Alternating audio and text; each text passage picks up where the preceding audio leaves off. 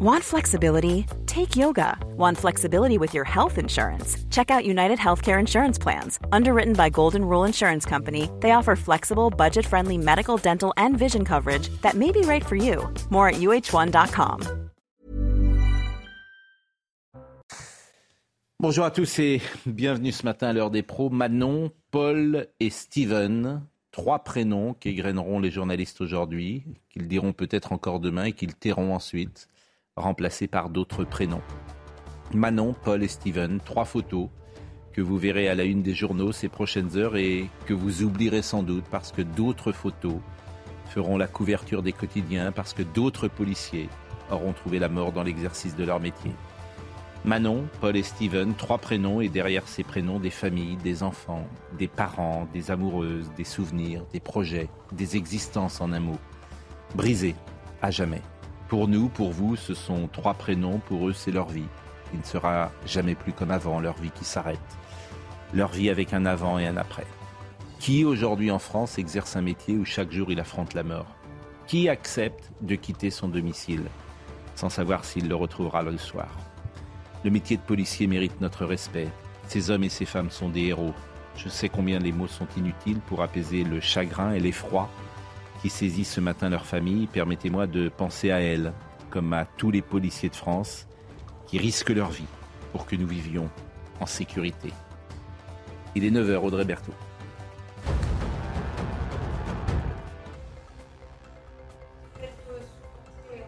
Ce matin à Mayotte dans le cadre de l'opération Wambouchou. Un bidonville, vous le voyez, est en train euh, d'être démoli. C'est l'un des plus importants bidonvilles de Mayotte. Pour rappel, cette opération vise à expulser les migrants en situation irrégulière. La moitié des habitants euh, de Mayotte ne possèdent pas la nationalité française. Dernier jour pour remplir votre déclaration d'impôt version papier. La campagne débutée au mois d'avril touche à sa fin ce soir à 23h59. Seules les personnes n'ayant pas de connexion Internet ou n'ayant pas la capacité de remplir leur déclaration en ligne sur le site euh, des impôts peuvent déclarer leurs revenus euh, en version euh, papier. Et puis en football féminin, les joueuses de l'Olympique lyonnais ont été sacrées championnes de France de D1 féminine pour la 16e fois. Euh, L'OL a battu le PSG 1-0 hier à deux journées de la fin du championnat de France féminin. La Danoise Singbrun a marqué de la tête en toute fin de match pour offrir à l'OL ce deuxième titre consécutif. Elisabeth Lévy, Philippe Bilger, Nathan Dever, Georges Fenech et Gauthier Lebret sont avec nous ce matin. Les équipes de CNews sont à Roubaix avec cet accident dramatique que vous connaissez. La police nationale est en deuil. Et Maxime Lavandier a interrogé tout à l'heure un policier qui est arrivé au commissariat et qui était collègue euh, de ces trois jeunes gens, Manon, Paul et Steven. Vous reprenez le travail ce matin. Comment, comment vous êtes? C'est avec la boule au ventre. C'est des jeunes qui ont mon âge, et euh, bon, je les voyais pas tous les jours, mais ils avaient toujours la joie de vivre et euh, ils étaient impliqués dans leur métier, toujours là pour le public. Et c'est des valeurs qu'ils emporteront avec eux là-haut. Et c'est triste. On pense aux familles et aujourd'hui on vient travailler. C'est, c'est pas facile. C'est pas facile et ça, ça nous met une claque parce que on voit la réalité du métier. C'est dur et euh, Malheureusement, ce pas les premiers, ce ne sera pas les derniers. Est-ce que ces, moments-là vous donnent toujours envie, vous, d'être policier? Bien sûr, bien sûr. Je pense que policier, ça vient vraiment du fond du cœur et euh, c'est vraiment un choix de vie. Ils ont fait le choix de voilà, d'embrasser la carrière et je pense qu'ils ont eu la vie qu'ils voulaient. Même si elle était très courte, ils ont eu la vie qu'ils voulaient. Euh, j'espère qu'ils seront heureux là-haut et qu'ils nous protégeront tous.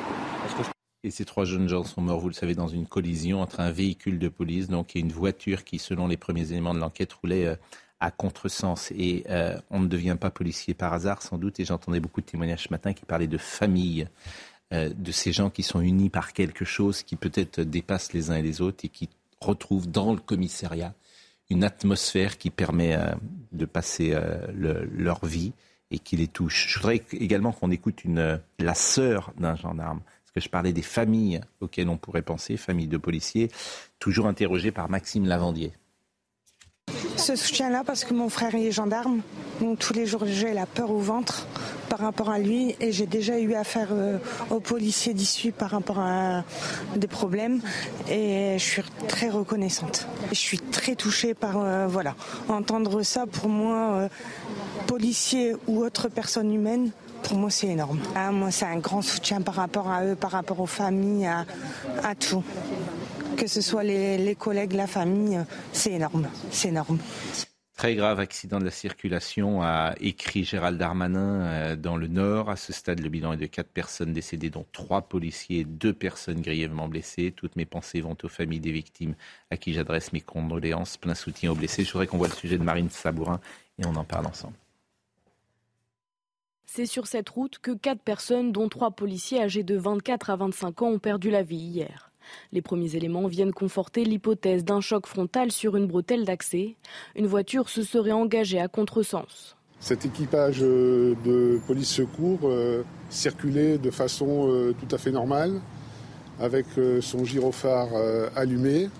voilà, et qu'il n'y avait aucune raison qu'un accident se produise à ce stade. Les deux occupants du véhicule sont connus défavorablement des services de police. Le conducteur décédé venait d'avoir 24 ans et était connu pour usage de stupéfiants et outrage sur personne dépositaire de l'autorité publique. Le passager transféré à l'hôpital est né en 2000 et est lui aussi connu pour usage de stupéfiants, violence et alcoolémie. Reste à savoir si le conducteur avait consommé des stupéfiants ou de l'alcool au moment de l'accident. Le parquet a ouvert une enquête pour homicide et blessures involontaires évidemment très prudent sur les circonstances de l'accident, mais manifestement, euh, en entrant en contresens, peut-être est-ce parce qu'on a bu, peut-être parce qu'on a fumé, faudra l'enquête le déterminera. Mais tous les jours, on voit que la drogue et que ces sujets-là sont euh, au cœur de notre société française et que euh, ça vous a... le sentiment que peut-être la bataille n'est pas menée comme elle devrait être menée. Vous avez raison euh, sur le fait que la France est en train de devenir un narco-État. Hein, c'est l'expression qui court dans beaucoup d'enquêtes. Par ailleurs, là, là-dessus, on ne sait rien. Moi, ce qui me frappe, en fait, c'est que euh, on ne sait pas encore euh, tout à fait les circonstances, mais ce qui me frappe, en fait, c'est que les policiers de tous les côtés ils se font insulter, ils ne sont pas soutenus, euh, ils sont mal payés. Et donc, j'avoue, alors il y a une crise des vocations, il y a aussi euh, beaucoup de gens qui démissionnent hein, de la police, qui est inédit euh, dans notre pays. Mais j'avoue que je me demande comment on trouve encore des gens pour être policiers ou soldats, parce que vous avez aussi oublié les soldats dans, votre propos, pour, pour faire ces métiers dans notre pays avec aussi peu de reconnaissance. Moi, je ne dirais pas, comme le ministre de l'Intérieur, je ne parlerai pas d'accident de la circulation. Quelque chose de plus dans cette histoire. Il y a une mise en danger.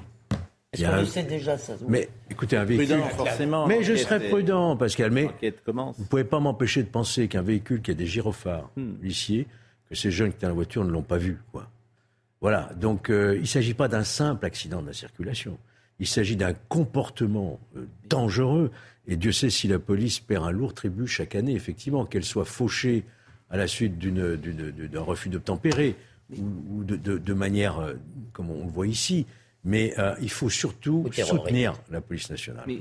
Et arrêter de jeter le discrédit sur nos fonctionnaires de police. Vous voyez ce que je veux dire? Mais Nous sommes, nous sommes d'accord, mais au-delà de ça, euh, si vous ne prenez pas conscience des ravages aujourd'hui sur une jeune population de la drogue, et donc l'expression de changer de logiciel, si vous ne prenez pas conscience de cela, vous n'arriverez pas à endiguer ce qui se passe dans la société française. Voilà. En tout cas, il faudrait euh, à chaque fois, dès lors qu'il y a des présomptions de drogue dans la circulation euh, d'une automobile, ajouter, comme vous l'avez dit, Georges Fenech, la mise en danger de la vie d'autrui. Je peux comprendre qu'à la longue, les familles des victimes aient le sentiment d'une insignifiance quand on notifie uniquement une mise en examen pour homicide et blessure involontaire. Vous vous rendez compte quand même que Steven était le père d'un enfant de 11 mois, que la compagne de Paul est enceinte. C'est ça la vie de ces jeunes gens. Euh, Qu'ils euh, étaient âgés de 24 et 25 ans. Et qu'ils étaient en train de, d'amener une victime de viol faire des, des examens, des expertises. Non, c'est absolument, c'est absolument terrible. Les, policiers, moi, que je, connais dans mon entourage, souvent ce sont des gens qui sont devenus policiers pour la même raison, c'est qu'ils ont vécu dans leur enfance, vécu ou vu des injustices, des choses qui les ont choqués, des choses qui les ont vraiment indignés, et qu'ils ont eu ce, désir de rentrer dans la vocation du métier de policier pour réparer euh, les injustices. Et là, c'est vraiment c'est ce qui se, c'est ce qui était incarné dans cette dans cette histoire. Vous parliez de drogue. Moi, j'ajouterais aussi la question de l'irresponsabilité. Dire, on peut faire la part des choses entre quelqu'un euh, qui peut consommer des choses tout seul dans son canapé et qui ne met en danger la vie de personne. À partir du moment où vous prenez la route en, dans un état second ou dans un état tiers. Mais c'est ça le changement de logiciel. C'est ça le changement de logiciel. C'est-à-dire qu'il faut être absolument impitoyable. Impitoyable pour ceux qui prennent le volant en état d'alcoolémie ou de drogue. C'est la deuxième cause. Hein. Impitoyable. Deuxième cause d'accident mortel. donc, euh, c'est-à-dire qu'il n'y a pas de. Mais c'est précisément ça. Tout ce que nous faisons, manifestement, ne marche pas. Donc, faut des sanctions sans doute plus fort. La police nationale est en deuil. Nous exprimons notre très grande douleur après le décès en mission de trois jeunes policiers sur la route ce matin dans le Nord. Nous assurons leurs familles et leurs collègues proches de tout notre soutien. Je voudrais qu'on écoute également des euh, Français que les équipes de CNews ont interrogés. On retrouvera peut-être dans ces Français qu'on va écouter cette sœur de gendarme qu'avait interrogé tout à l'heure Maxime Lavandier. C'est des personnes que l'on croise euh, euh, dans, notre secteur. Moi, j'habite à Tourcoing. On les croise au quotidien sur les routes. Et ils sont, on sait qu'ils sont là pour assurer la sécurité. C'est sûr que c'est peut-être au mauvais endroit, au mauvais moment, mais c'est quand même euh, c'est bouleversant. C'est des, des, dizaines de vies de, de toucher. Quoi. Mon frère est gendarme, donc tous les jours j'ai la peur au ventre par rapport à lui. Moi je suis en soutien pour eux, je suis en soutien pour la famille, pour les proches, pour le commissariat aussi. Je pense que c'est douloureux, c'est douloureux pour nous, pour la ville et pour eux aussi. Que dire de plus sur ce sujet? Rien, sinon que les policiers, comme le disait Elisabeth à l'instant, sont victimes non seulement dans l'exercice de leur mission, mais même dans cette quotidienneté où des affaires comme cela ne devraient pas survenir. Alors, en permanence, ils sont victimes. Euh, je, n'aime pas. Insultés par la France insoumise toute la journée. Oui, par esprit polémique, j'ai pas voulu en parler. C'est pas rien, Pascal. Oui, ça résonne. Pour eux, ce n'est pas rien. Je vous rappelle qu'il y a des policiers qui disent à leurs enfants de ne pas dire qu'ils sont policiers. C'est quand même grave. Depuis des années, c'est comme. On pourrait ajouter, oui, que c'est un métier particulier parce que, bon, tous les métiers, on peut critiquer des institutions, l'hôpital, l'éducation, etc. Mais dans le cas de la police, il y a une confusion qui est organisée par certains entre la critique légitime de l'institution et de son fonctionnement et l'insulte ad hominem contre les gens qui l'exercent. Et c'est vrai que c'est un cas un peu unique et il y a quelque chose de particulier dans ce métier, c'est l'esprit de corps, effectivement. L'appartenance parfois au corps d'élite aussi qui joue beaucoup, c'est des choses un peu plus subjectives, mais de d'appartenir, de donner un sens d'abord à sa vie, parce qu'on parle beaucoup aujourd'hui de ces, métiers. Pour le coup, ça a un sens, bien sûr, et d'appartenir à une forme de fraternité. vous avez raison, mais le paradoxe. qui est plus importante qu'on pense dans, dans l'atmosphère d'un commissariat. le paradoxe, Pascal, et je rejoins mm. encore Elisabeth, depuis des années, euh, les policiers ont de plus en plus de mal à éprouver la fierté du ah beau métier qu'ils exercent. Et ce qui crée une unité chez eux, c'est le fait d'être ciblé, attaqué de manière Bien sûr. Mais si Joseph aussi les respectait. Vous avez peut-être vu la séquence qui passait sur les réseaux sociaux avec Thierry Frémaux euh, ah à Cannes. Absolument. Euh, justement, ceux qui ont la chance d'être entre guillemets en haut, en haut, qui ont la chance effectivement d'avoir un bon job et ça, faut les respecter ces gens-là faut pas les humilier. Cette séquence, moi, m'a beaucoup euh, choqué ah parce que ça ira loin, monsieur. Ça ira loin, monsieur, dit monsieur Frémaux. Bah, on va, on va l'écouter cette séquence parce que c'est la part de Frémaux. Voilà, mais, mais parce que c'est aussi le mépris de classe. Exactement. C'est le mépris de classe. Donc ces gens qui, euh, qui avancent le cœur en bandoulière parfois en donnant des leçons à la terre entière dans un film, ils sont même pas capables de se conduire bien avec un policier. Ils sont même pas capables d'avoir un peu de courtoisie, d'élégance et de gentillesse. Ben, les gens sont ce qu'ils font, comme toujours. Vous voyez cette séquence parce que mais oui, cette séquence m'a choqué. Regardez. Hein, Regardez cette séquence. Euh. Donnez-moi votre Donnez-moi votre ce monsieur, ce monsieur vous demande de vous arrêter, vous vous arrêtez. Non, vous avez compris Ce monsieur, il me demande de m'arrêter. Je vous ai demandé de vous arrêter. Monsieur, calmez-vous, calmez-vous, calmez-vous, ça sert à rien. C'est pas moi qui...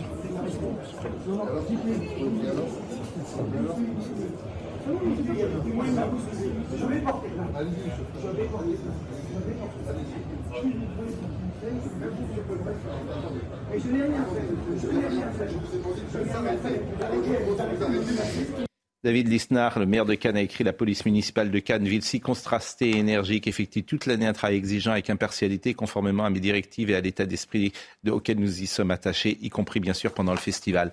Euh, bien sûr, on est au-dessus des lois parfois, euh, pour certains. On vous demande de vous arrêter? Ben non. Je suis Thierry Frémaux, je ne m'arrête pas. Vous n'êtes rien. Vous n'êtes policier, vous n'êtes rien, monsieur. Bon, bah d'accord. Il y a derrière tout ça une forme de condescendance Mais bien sûr. pour un métier bien sûr. qui, au lieu d'être Bien sûr. admiré, est traité Bien avec sûr. une forme de... Bien sûr. Et après, on fait des films, forcément, pour euh, vendre le contraire. Je vous assure, cette scène, euh, elle est très, très frappante et, et bah, et les gens font ce qu'ils font. Le policier est resté digne, lui. hein. Oui, bien sûr, bien sûr. Et effectivement, euh, c'est son métier. C'est très intéressant cette séquence.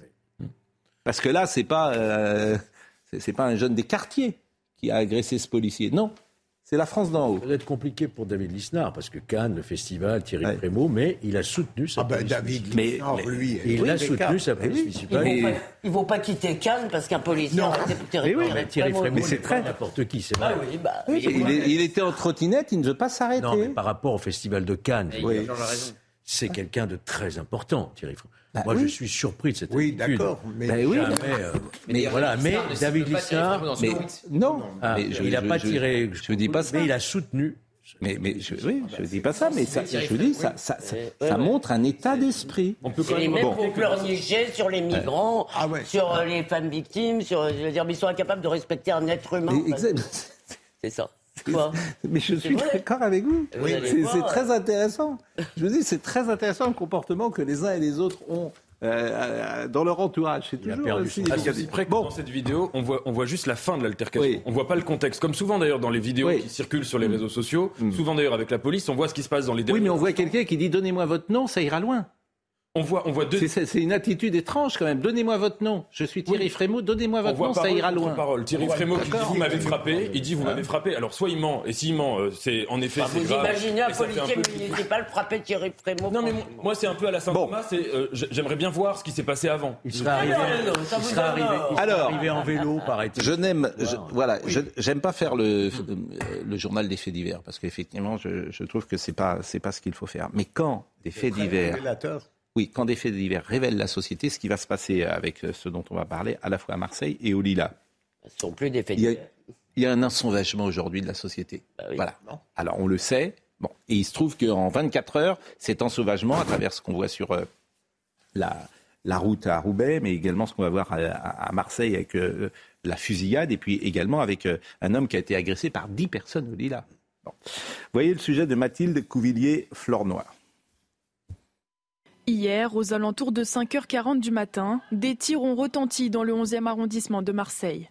En sortie de boîte de nuit, cinq personnes âgées d'une vingtaine d'années ont été prises pour cible à bord de leur véhicule par des tirs de Kalachnikov.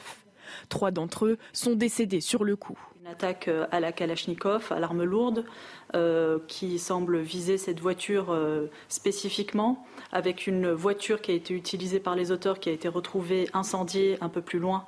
Donc c'est un mode opératoire que l'on connaît bien dans les trafics de stupéfiants. Ils sont issus de la cité Félix Pillat, à l'opposé du lieu du drame, un quartier pourtant résidentiel. Ce qu'on a à déplorer ce matin, malheureusement, c'est que on se rend compte que à Marseille, tout arrive, euh, tout arrive partout, surtout, et, et c'est extrêmement inquiétant pour les, les forces de police euh, que nous sommes. L'enquête a été confiée à la police judiciaire. Les assaillants n'ont toujours pas été retrouvés. À ce jour, Marseille dénombre 21 morts depuis le début de l'année liés à des trafics de stupéfiants. Et puis vous avez peut-être vu en parallèle euh, cette euh, vidéo euh, de quelqu'un qui s'appelle Matteo F. Matteo étant son prénom, il a été mis en examen pour trois assassinats récents liés à deux dossiers de violence dans le milieu des stupéfiants de la cité phocéenne. Et les enquêteurs le suspectent d'être lié à d'autres crimes pour lesquels il aurait touché 200 000 euros. Et la séquence que vous allez voir, il se filme, il a, il est sur les réseaux sociaux alors qu'il va enchaîner les contrats. Vous avez peut-être vu cette vidéo euh, qui est... Il a 18 ans. Il a 18 ans. Alors, il a été stoppé par la BRI de Marseillaise. Les contrats, c'est un tueur à gages Un contrat, Oui, c'est un tueur à gages. C'est ça. Un tueur à ça. Alors écoutez cette séquence, moi qui fait froid dans le dos, il a 18 ans. 18 ans. Voilà, je vais enchaîner les contrats, frérot, je vais redescendre. Je- Le soir, je vais remonter à Paname. Ça va tout baiser, ça. Sur la vie de ma mère, tu vas te jurer, mon sang. Sur la vie de ma mère, tu vas péter un plomb. Sur la vie de ma mère, à dire, je me suis en train de m'envoyer sur un contrat, je suis en train de rigoler. La vie de ma Donc, euh, il a été stoppé, hein, je le répète, par la BRI marseillaise. Donc, il travaille euh, pour une organisation marseillaise impliquée dans le trafic de drogue, la DZ Mafia. Donc là, vous êtes un ensauvagement qui est parfois existé hein, dans le passé. Hein. Je serais curieux de à voir- Marseille, il y a parfois eu cela dans l'histoire, on le sait, dans les années 30. Le casier judiciaire de ce jeune de 18 ans. Je serais très curieux de voir déjà les condamnations qu'il a pu avoir. Ils l'ont pas dissuadé manifestement. Mais enfin, soyons Bah, en- prudents. Comme mais, la- non, mais, soyons prudents. non, mais au-delà de ça, vous avez raison, soyons prudents. La vraie question qui se pose aujourd'hui, c'est- c'est qu'est-ce qu'on fait quoi? Qu'est-ce qu'on fait? Qu'est-ce que vous faites? Qu'est-ce que vous faites avec ces jeunes gens? Qu'est-ce que vous faites? Bah oui, on les Et tant que vous ne répondez pas à cette extraire. question avec des solutions radicales, radicales, ben, ça, ça va continuer. Ouais. je, je- je pense qu'il faut commencer par nommer les choses par leur bon nom. Et là, en l'occurrence, l'organisation criminelle en question, elle s'appelle quelque chose mafia. Et en effet, nous avons affaire à des phénomènes mafieux. On peut euh, comparer avec ce que décrit Saviano à Naples. Pas la même ampleur, mais on a affaire à de la mafia. C'est-à-dire que des gens, ces gens-là, ils commencent à 14-15 ans avec euh, souvent euh, les mêmes situations, un pacte un peu faustien qu'on leur, on leur dit, voilà, tu vas gagner 2 ou 3 000 euros, tu vas faire ci, et après c'est une sorte de pyramide. La mafia, il faut en effet avoir une réponse radicale, mais au sens étymologique, ça veut dire venir à la racine. Comment grandit une mafia dans un territoire donné? Elle grandit sur fond de recul généralisé de l'État. Recul de l'éducation, recul du logement, recul de la police, recul de la justice, recul de tout. Donc il faut aussi voir que la mafia, elle grandit toujours sur le vide de quelque chose. Oui, je constate que vous oubliez toujours un facteur, qui est que comment on recrute aussi en permanence des nouvelles personnes pour ces mafias en laissant des gens entrer sur le territoire et entrer et entrer et entrer 500 000 cette année. Si vous voulez, il est clair que des gens qui ne peuvent pas travailler, qui n'ont pas les moyens de s'insérer, si vous voulez, sont euh, des, euh, des, des recrues évidemment faciles pour les réseaux criminels. Et plus vous en laisserez rentrer, moins vous arriverez à régler le problème. Donc, tant qu'on n'arrivera pas à faire le lien lien qui a été fait, qui est fait de temps en temps avec des mines, des, des prudences, des attention, je n'ai pas dit ça, tant, entre eux, je veux dire, une partie de cette immigration de moins en moins intégrable, de plus en plus illégale, je veux dire, bah, on s'en sortira Mais pas. ça on fait peut quand même, euh, c'est le 21e mort en règlement de compte à Marseille depuis le début de l'année. C'est plus un fait divers. Là, Mais ça, je suis d'accord avec vous. c'est du Marseille. En plus, dans le 11e arrondissement, 11e secteur de Marseille, qui est habituellement calme, on voit bien qu'il y a effectivement un système, j'allais presque dire Marseille-Chicago, pardon pour les Marseillais. Hein. Oui, il se passe ils le savent, hein, les Marseillais. Euh, Là, là encore, là encore, euh, fais- faisons attention, mais c'est vrai qu'il y a une. Arrêtons d'être prudents, Pascal. Ah Arrêtons oui. de faire attention. Non, mais- Non, 21 morts depuis le début de l'année. On ne peut pas reprocher ça à Pascal. Oui, mais là, depuis ce matin, je trouve que soyons prudents, soyons. Non, je suis toujours prudent sur les enquêtes en cours. Oui. Et je suis prudent quand vous dites Marseille-Chicago. Ben, je fais un constat aussi, là. Oui. 21 morts depuis le début de l'année. Mais je, si vous regardez si j'en parle de toute façon, et, on va parler de ce qui s'est ça a passé au été Lila. multiplié par pratiquement 2-3 le nombre de morts. et- et ce qui est intéressant tout à l'heure euh, dans le sujet, juste après la pause qu'on verra au Lila, c'est que ce sont, c'est exactement d'ailleurs ce que nous pensons et ce qu'on dit souvent ici, les premières victimes, c'est les gens des quartiers. Et c'est les gens des quartiers aujourd'hui qui disent ça suffit.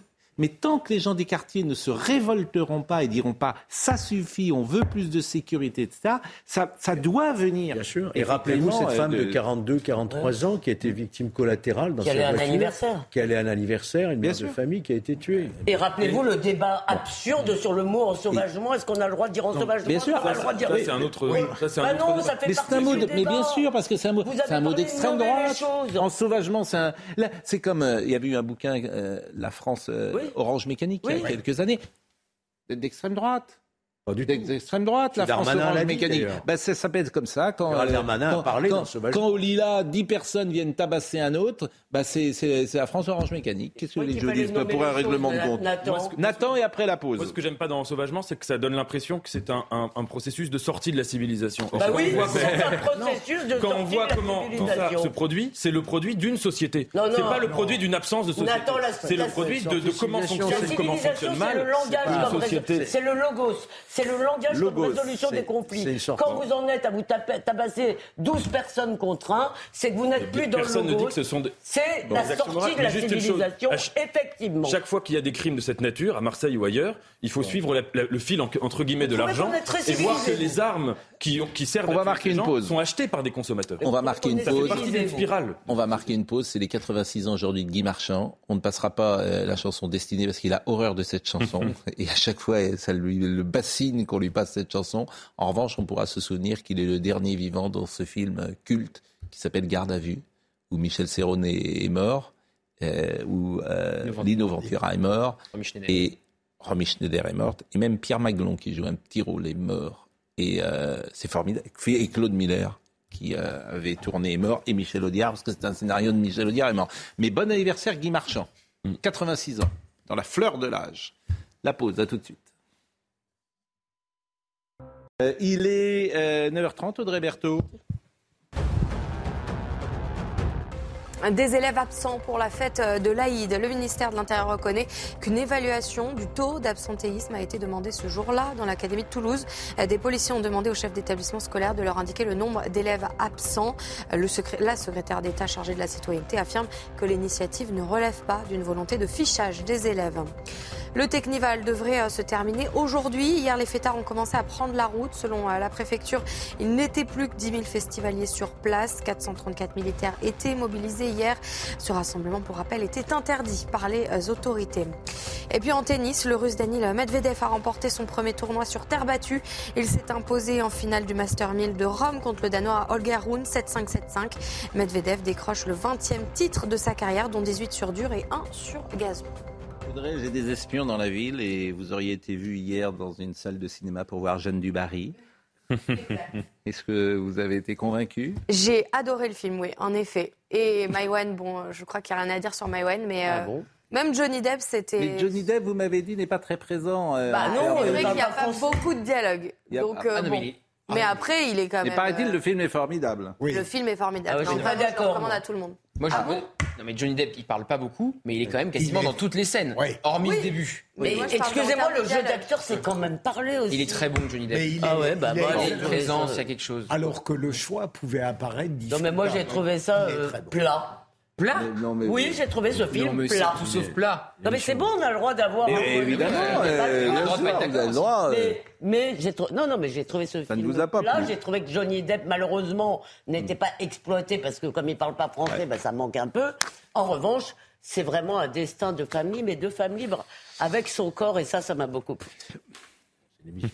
Bon, merci euh, Audrey euh, de ces précisions et sachez que rien ne nous échappe dans la ville.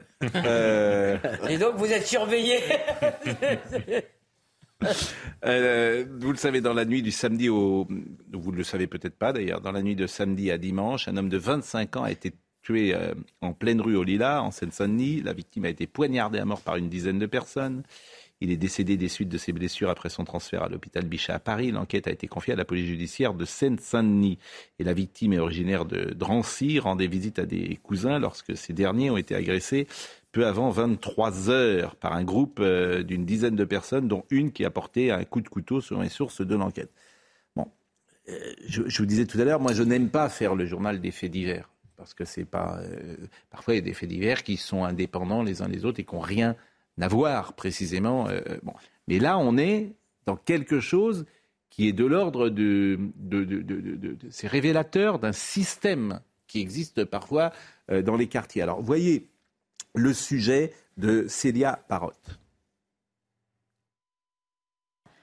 Il est environ 22h30 lorsqu'une dizaine d'individus empruntent cette rue, située près d'un commissariat et de la mairie, puis encerclent Ryan et ses deux cousins installés sur ses chaises.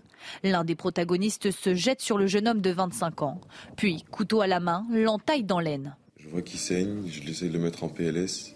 J'enlève ma veste, j'appuie sur la plaie. Et je prends son téléphone dans sa poche et j'appelle les secours. Ils sont partis vite et c'est surtout les cris de mon frère et mes cris qui ont averti le voisinage. Selon les proches de Ryan, il aurait été victime d'une descente de quartier, un phénomène qu'il constate depuis 2017.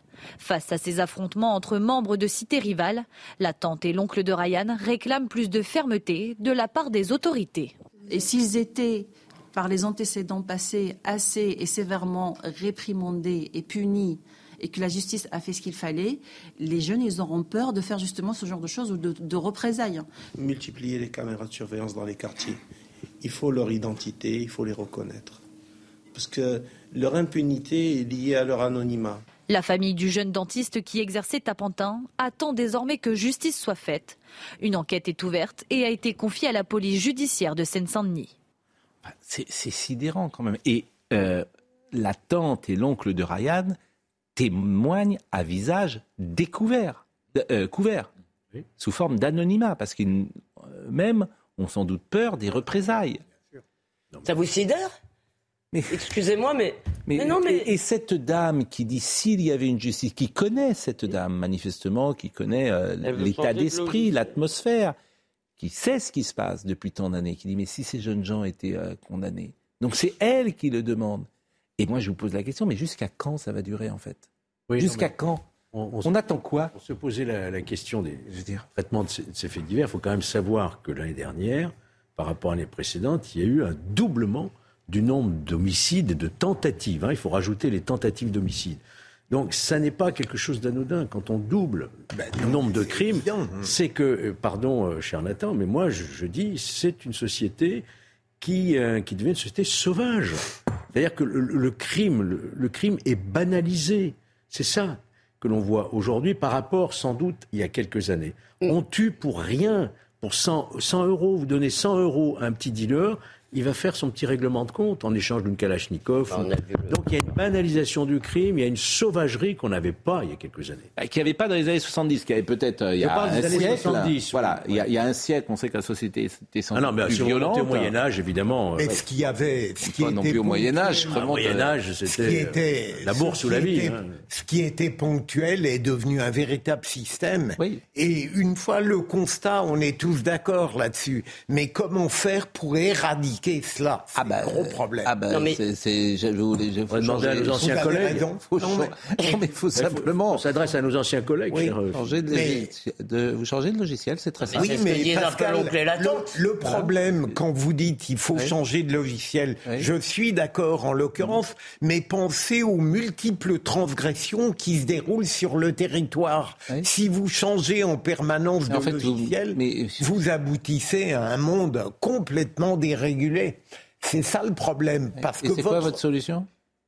Je n'en ai pas, je ne ah suis pas ministre. En tout cas, il est certain que je serais curieux Hmm. Et je le ferai pour chaque tragédie, de vérifier comment ont été traités les gens qui ont poignardé ce jeune dentiste de 25 ans. Et là, je mettrai en œuvre hmm. des responsabilités. C'est pas normal si dans les 10, il y a des gens qui ont déjà été condamnés et qu'on les a laissés sortir ou qui n'ont jamais pâti d'une exécution des peines cohérentes. Et la réponse, vous la connaissez comme moi non, malheureusement, on ne la connaît pas encore. Soyons prudents. mais il y a quand même une dimension, excusez-moi, qui est une dimension quasiment anthropologique. C'est que la loi du clan, la loi de la tribu, s'impose à toute valeur morale. Parce que ce à quoi nous assistons de neuf, quand même, enfin, disons depuis quelques années, ce sont des agressions où les gens, devant des caméras, sans la moindre honte, s'attaquent à 10 contre 1. C'est-à-dire ce qui, pour nous, est hmm. le symbole le pire symbole de lâcheté, de vraiment, je veux dire, le type a aucune chance à 10 contre 1. Donc, et pourquoi? Parce que c'est le un clan ou un clan, là c'est la cité, je ne sais pas le quartier, je ne connais pas l'histoire de celle-là, mais on l'a vu dans d'autres affaires. Et ça, c'est une dimension anthropologique. Ça n'est pas nouveau. Je suis, je suis Alors, il y a une dimension, qui existe il y a une dimension quand même, euh, malgré tout, qu'on voit de plus en plus. Je voulais que Nathan nous parle, parce que effectivement, ces sujets-là sont tellement sensibles et, vous disiez tout à l'heure, euh, on l'a vu avec l'affaire Lola. L'affaire Lola, où celle qui euh, a été à l'origine du meurtre de Lola n'aurait jamais dû peut-être se trouver sur le territoire et aurait pu être, euh, comment dire, même emprisonnée. Bon. Mais ceux qui ont porté ce sujet-là, hier soir, il y avait sur, euh, c'était sur France 5 Oui, sur France 5, oui. Bon, ça s'appelait La fabrique du mensonge, Mm. où nous sommes mis en cause? Dans ce, dans ce sujet, pour expliquer qu'il y a instrumentalisation du meurtre de Lola. C'est-à-dire que la bonne, la, la pensée médiatique, en plus, quand on parle de ces sujets, dit que nous instrumentalisons, alors que nous témoignons de la réalité, bien évidemment. C'est- aussi effrayant, c'est aussi une part du problème. C'est-à-dire que la, la manière dont l'espace médiatique rend compte, et vous-même avez été interrogé, et ça m'intéressait votre témoignage dans ce film-là, ça a été coupé d'ailleurs à... Non, c'était c'était pas dans le film, c'était il y avait le documentaire et après il y avait un débat après le documentaire. Et, et moi, bah, Et vous y avez participé J'y avais participé. euh, il y avait eu un petit malentendu. J'avais pas compris. J'ai reçu le documentaire euh, euh, très très peu de temps avant l'émission, mais c'était vraiment euh, un- aussi un malentendu d'organisation. Et donc, moi, j'ai vu ce documentaire. J'ai trouvé que le début, c'est-à-dire la partie qui était consacrée aux réseaux sociaux, qui expliquait comment, juste après l'affaire Lola, il y a eu à telle heure telle personne qui a pris telle photo, telle fait, qui a lancé tel, tel hashtag en tendance pour instrumentaliser l'affaire, était intéressante. Et comme je l'ai dit un moment dans le, dans le débat euh, euh, hier, mais je crois que c'était une séquence qui n'était pas euh, nécessairement à, à l'antenne, après, moi j'ai trouvé que la partie qui était consacrée au traitement médiatique, à CNews en particulier, au traitement médiatique en général, était caricaturale. Parce que sur CNews, il y avait un montage avec cinq ou six séquences où on voyait des gens sur CNews qui tenaient à peu près le même discours sur l'affaire Lola. Sachant que pour ma part, je, je cite juste mon cas, mais je pense que c'est le cas de plein d'autres gens, de chroniqueurs. Moi, j'ai dit ce que je pensais de cette affaire et que je trouvais pour ma part que, euh, euh, que euh, certains avaient eu tort euh, de, de, de faire un lien entre l'immigration et ce qui s'était passé, etc. Et qu'on aurait pu faire une même séquence sur CNews qui était beaucoup plus plurielle, avec des, en montrant qu'il y avait des gens qui avaient Sinon des avis cette jeune femme est, est venue ici en France euh, pour étudier, mais en fait elle n'a jamais étudié, si j'ai bien compris, et que c'est, on voit bien euh, euh, comment ces, procédures sont parfois dévoyées. Et le lien avec l'immigration, il est là. C'est-à-dire que quand on te dit euh, accueillir des étrangers, bien sûr, des étrangers étudiants, bien sûr, mais pour faire des études qu'ils ne pourraient pas faire dans leur pays. Je crois qu'elle était venue pour faire des, un CAP de coiffure ou de choses comme ça. C'est évidemment quelque chose qui est dévoyé. Bien évidemment. Mais surtout, il est là le lien. il est là le lien. Un mot de politique parce qu'il y a le garde des Sceaux qui intervient dans ce documentaire. Et Éric Dupond-Moretti a eu cette déclaration qui a beaucoup surpris en disant on ne peut pas euh, euh, faire appliquer toutes les OQTF. C'est comme ça, il y a des OQTF qui sont inapplicables. Rappelons quand même au garde des Sceaux qu'Emmanuel Macron s'était engagé lui-même à faire respecter 100% des OQTF. Mais il a raison donc, là, Monsieur Dupond-Moretti. C'est une fatalité pour mais, Éric de ce week-end, ce week-end, c'est très très simple. Vous voulez connaître l'état de la France? Le Technival. C'est très simple. Voilà. C'est un, c'est un, c'est un cas d'école. Absolument. Le Technival, c'est quoi? C'est le plus grand le de festival de, techno en France. Techno, festival, c'est devenu Technival. C'était interdit. C'était interdit. Personne n'est intervenu. Donc il a eu lieu. bien Il a eu lieu. Bon, alors je comprends en- le ministre de l'Intérieur parce que si tu interviens, le risque est grand qu'il y ait du grabuge. Ah bon? Bah oui. Donc, euh, donc les agriculteurs. Mais c'est comme, c'est comme la ZAD. C'est comme euh, la ZAD. J'ai entendu d'ailleurs Noël ma mère expliquer que la ZAD était formidable à à Nantes, ça sur un même plateau. Parce que en ce moment, France 5, c'est une œuvre d'art. hein. Vraiment, regardez France 2, c'est de la propagande, mais ça y va. hein. On Vraiment, paye déjà, pardon. Pascal. Et on parlait de Les la drogue ZAD tout sont plus heureuses que. Bon, bref. Et Pascal, on parlait de la drogue tout à l'heure. Mais moi, je, je regarde vraiment beaucoup ces émissions, hein, je vous assure, parce que c'est très intéressant. Parce que vous avez parlé de la drogue tout à l'heure au Technival, où il y a une consommation de Bien drogue sûr. accrue, pas volonté de faire un coup de filet. Donc là, vous avez la France. Vous avez la France. Alors, si M. Darmanin était là, je dirais, mais vous intervenez. Ben non.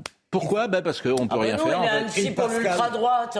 Ça, c'est ce beaucoup y a- plus important, les Pascal, 40 Pékins Ce qu'il y a d'ultra-droite. d'extraordinaire, c'est hier le reportage sur TF1.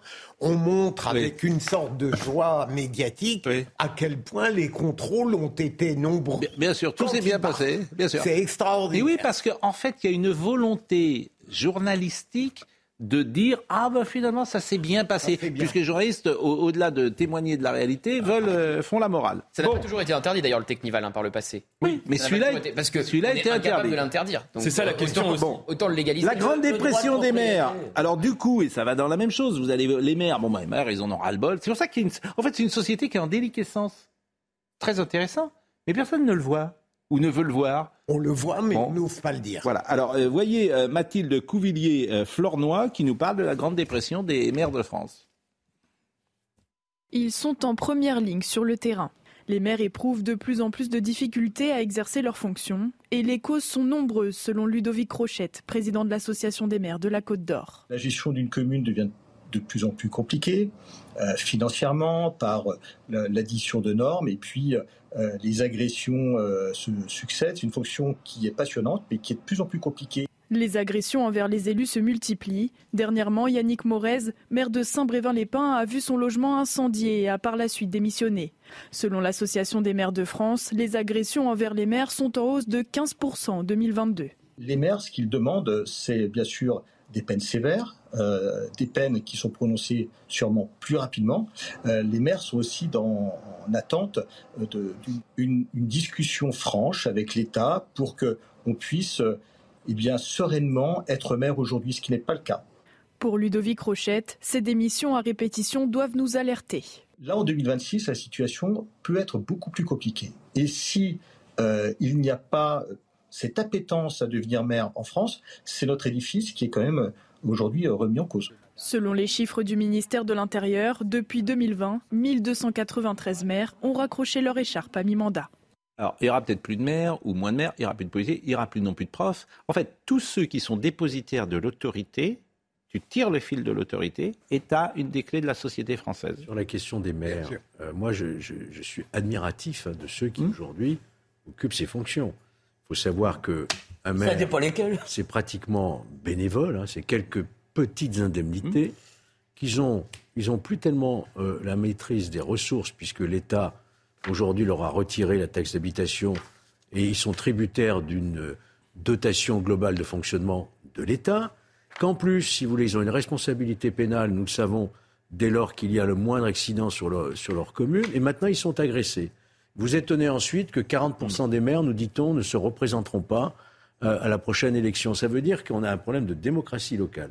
Si on ne refait pas rapidement un statut de l'élu, avec une protection et une reconnaissance, on va aller vers de, grands désordres. Ce qui a de dramatique, c'est que des métiers dont on devrait avoir la fierté sont de plus en plus battus en brèche par les incommodités qu'ils subissent.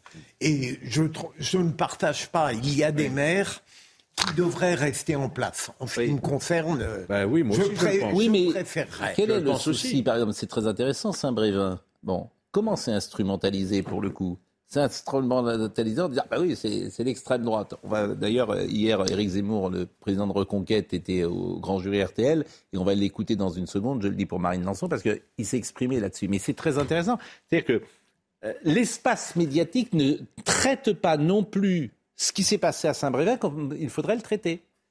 C'est-à-dire que l'espace médiatique a décidé que c'était l'extrême droite. Bah là, en l'occurrence, Pascal, il y a eu des manifestations organisées dans un premier temps effectivement par Reconquête, par le Rassemblement national. Puis vous avez eu. Mais vous savez euh, qui a mis le feu mais, vous savez pas qui a mis le feu. C'est ça. Bah, ensuite, vous avez eu des manifestations de l'ultra-droite avec des groupuscules, puis vous avez eu des menaces par contre, personnelles contre le maire, des tracts absolument odieux, où euh, il y avait un enfant dans une mare de sang et où il était mis euh, si on installe le centre pour migrants ou pour demandeurs d'asile à côté de l'école, c'est ce qui va se passer J'entends ce que vous dites. Donc quand même, il y a eu des menaces. et on sait évidemment pas qui a mis le feu à la maison et aux voitures de l'édile, mais on sait quand même qu'il y a eu des menaces de l'extrême droite et de groupuscules qui sont venus dans cette ville dans laquelle ils ne vivaient pas. Alors justement, et, écoutons, bah, Écoutez, donnant la parole à Éric Zemmour, était hier l'invité du grand jury d'RTL.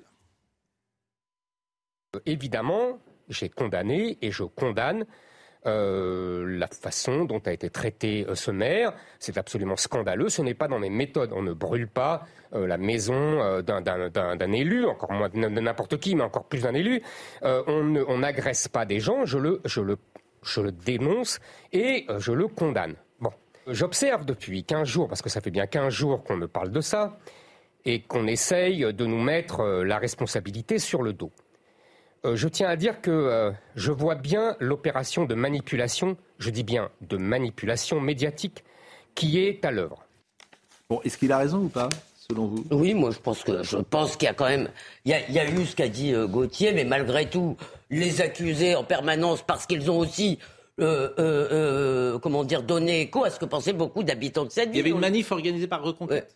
Oui, il y a eu des manifestations avec des participants de Reconquête. Mais on avait le droit. Et ce qui a été reproché à Eric Zemmour, c'est un tract qui a été envoyé dans les boîtes aux lettres des habitants de Saint-Brévin après l'incendie de la maison. Et qu'est-ce qu'il y avait dans ce tract? Parce que c'est des tracts politiques. Opposer évidemment euh, un tract contre l'installation de ce centre ça, à côté le de l'école. On avait le droit. C'est le timing. Attends, Après l'incendie de Oui, la mais maison pardon, du maire. Gauthier, le problème, le problème, c'est de criminaliser toute opposition, euh, toute opposition à ce centre de migrants. Ce qu'on pourrait dire aussi, c'est que le maire contrairement aux maires de Paris, de Grenoble, etc., qui eux sont très idéologiques, Hmm. eux, lui, il n'avait pas demandé ce centre, puisque c'est une compétence de l'État. Il existait déjà ce centre. Vous Là, avez on parle d'un déménagement. Ouais, j'ai pas voulu, Le centre pas eu le temps de existait le déjà. Pardon, Oui, oui, non, mais je le sais. Parce que ça, c'est quand même important, on leur impose, Non, mais- on leur impose des choses. Non, mais ce qu'il faut dire, c'est que ce centre existait, qu'il n'y a jamais eu un souci à Saint-Brévin. C'est très 2016. important de le dire. Tout s'est toujours très bien passé. C'est quelques personnes qui sont des, pour le coup, des vrais demandeurs d'asile. Qui, et là, c'est pas des demandeurs d'asile dévoyés. Il y a des Afghanistans, moi j'ai des Afghans euh, qui apprennent le français, qui, qui, sont arrêt- qui ont quitté l'Afghanistan dans les conditions qu'on sait et qui sont là vraiment, qui veulent apprendre le français, qui veulent travailler ici, rester chez nous. Donc il n'y a aucun souci. Le problème, c'est que ce centre a été déménagé près d'une école. Mitoyen de l'école. A de Et des parents ont eu un peu. euh, Il y a eu des et- problèmes et qu'il y ait eu instrumentalisation par euh, Reconquête ou d'autres.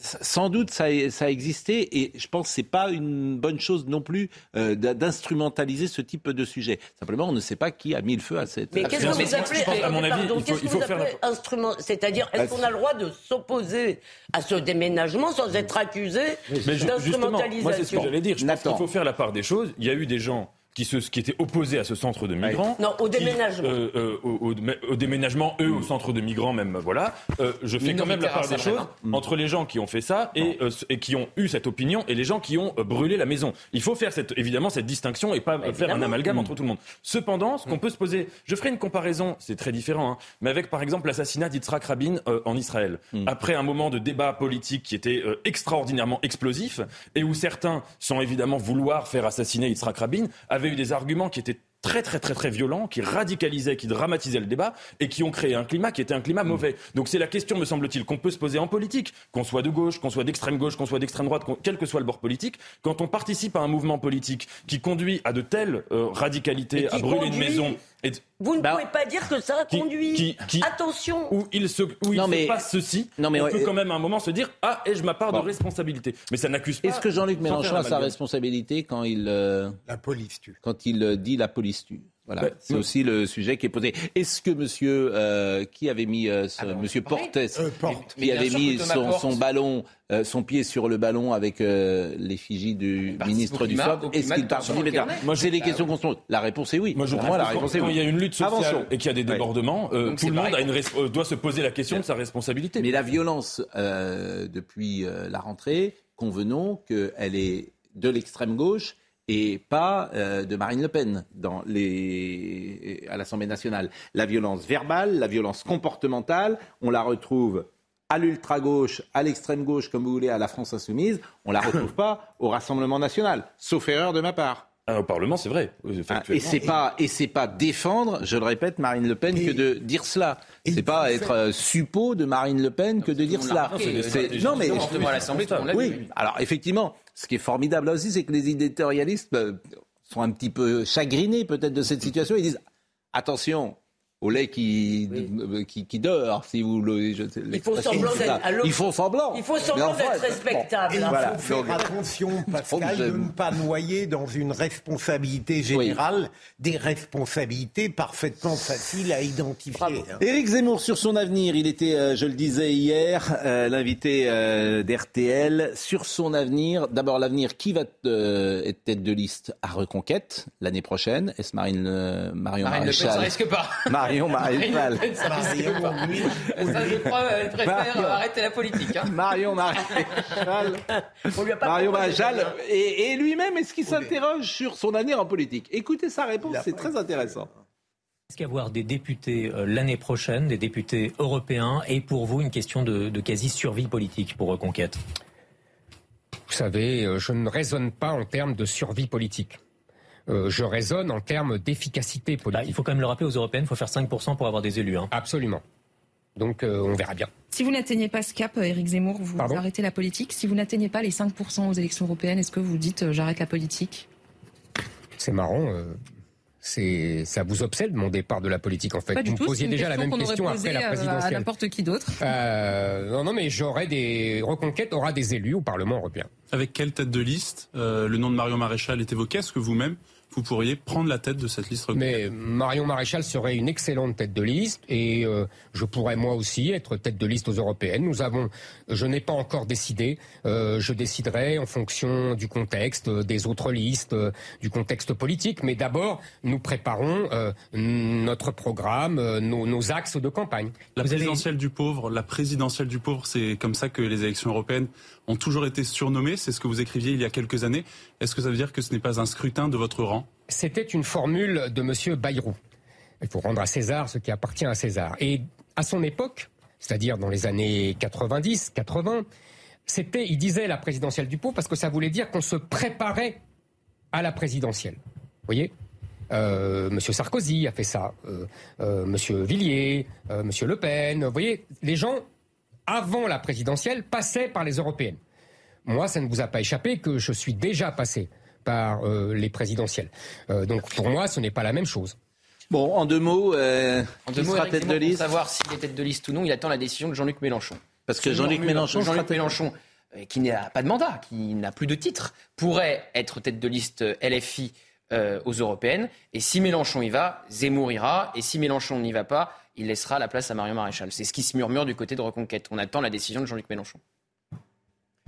Ça, c'est des drôles. euh, qui- ça veut dire quoi, se murmurer? Qui dit ce- Voilà. C'est-à-dire que je vois- C'est personne. Mais il se murmure, c'est- c'est-à-dire ça, que- me fait, ça me fait toujours sourire. Il y a que- il y a qu'Éric Zemmour qui sait.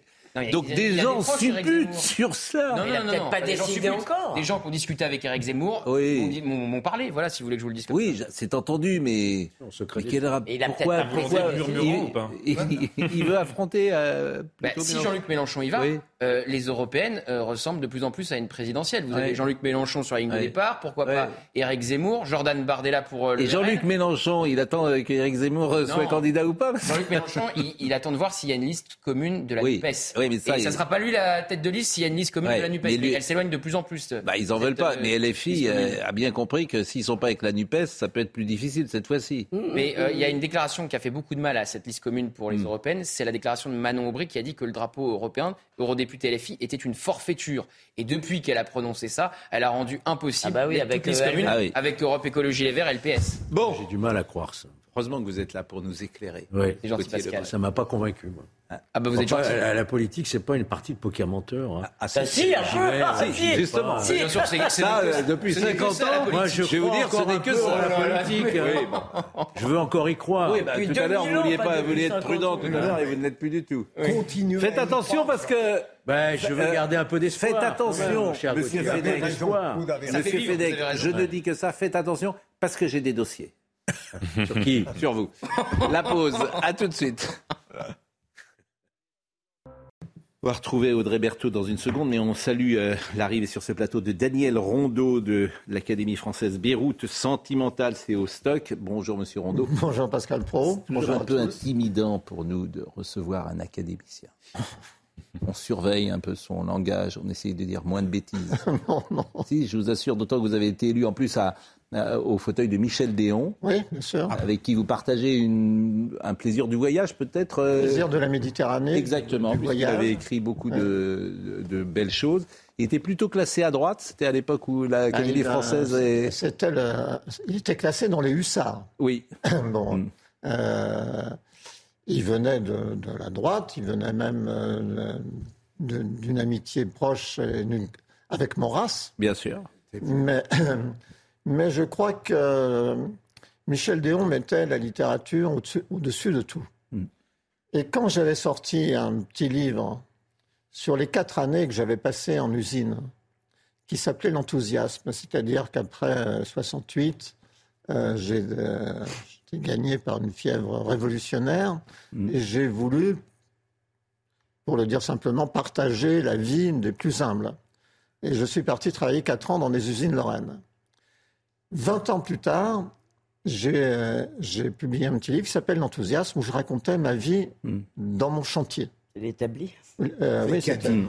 Euh, C'est l'établi, oui. Et donc Non, c'est l'enthousiasme. Oui, oui, mais- Ah oui, mais oui, j'étais établi. J'étais. Si vous coupez Daniel Rondeau, ça va pas être... Et, Michel Déon a salué ce livre, de- alors que je ne je ne connaissais pas. Et il a salué ce livre. Et bon, euh, une amitié est née de, cette, euh, ce Pour un révolutionnaire, finir à l'Académie française, c'est vrai qu'il y a. bon, c'est un parcours de vie. Oui, c'est un- c'est une courbe, c'est une courbe de vie. mais- Mais on est tous pareils. hein. On commence avec les cheveux longs et puis après. Ah bon? on, on met des cravates. Euh, Vous avez eu les cheveux longs? Audrey Berthaud, euh, qui nous rappelle les titres. La police nationale est en deuil. Trois policiers sont décédés hier euh, dans le Nord. Gérald Darmanin est attendu au commissariat de Roubaix euh, dans une heure. Un terrible accident de la route a eu lieu euh, dimanche matin. Les trois policiers, deux hommes et une femme, étaient âgés de 24 et 25 ans. L'absentéisme au travail atteint un niveau record. C'est le résultat d'une étude AXA Santé. Près d'un salarié sur deux a été en arrêt de travail l'an dernier contre un sur trois en 2019. C'est la troisième année consécutive de hausse du taux d'absentéisme et cette hausse concerne tous les âges, tous les statuts hiérarchiques et toutes les tailles d'entreprise. Et puis décollage vers la station euh, spatiale internationale pour deux astronautes saoudiens. Les deux astronautes, un homme et une femme, ont décollé euh, hier depuis le centre spatial Kennedy en Floride. Ils sont les premiers de leur pays à se rendre sur l'ISS. Bon, vous nous intéressez beaucoup, évidemment, Daniel Rondeau, parce que vous êtes un peu atypique, disons-le. Vous êtes écrivain, mais vous avez été journaliste, vous avez été euh, également ambassadeur. donc, il y a quelque chose. Vous êtes aussi un homme politique, je peux aussi. Euh, mais et vous publiez, c'est pour ça que ça nous intéresse, Beyrouth sentimentale. Et entre le Liban et la France, certains voient parfois des proximités, c'est-à-dire ce qui se passe au Liban pourrait se passer, euh, pourquoi pas en France. C'est ce que dit en tout cas euh, Éric Zemmour. Euh, c'est une de ses thèses régulièrement. Il dit que la France est en état de libanisation. Votre sentiment simplement sur, sur ce sujet, est-ce qu'il y a des parallèles? La première fois que je suis allé à Beyrouth, 1987, le pays est déjà dans la, à la peine, dans la, dans la souffrance. Il y a eu des guerres, il y a déjà eu des massacres, il y a des déplacements de population, il y a un État qui commence à se déliter, même s'il est encore tenu. Euh, il y a un début d'exode, la francophonie résiste, et dès ce moment-là, moi je suis frappé par les Libanais qui, dans, cette, dans la tourmente où ils se trouvent déjà, en 87, résistent avec un optimisme, avec le sourire, avec un courage extraordinaire, avec une sorte de fantaisie. Ils ont une façon de se tenir, une façon oblique de se tenir par rapport au monde qui leur permet d'affronter la tourmente. Et qu'est-ce que me disent les Libanais que je rencontre à ce moment-là? Ils me parlent tous de la France. Déjà, ils parlent un français, vous parlez du, du français de la- de l'Académie, ils parlent un français parfait. Ils parlent un français poétique. Euh, ils ont une passion pour la culture française, une passion pour la politique française. Ils suivent naturellement la politique française comme si c'était la politique euh, du Liban.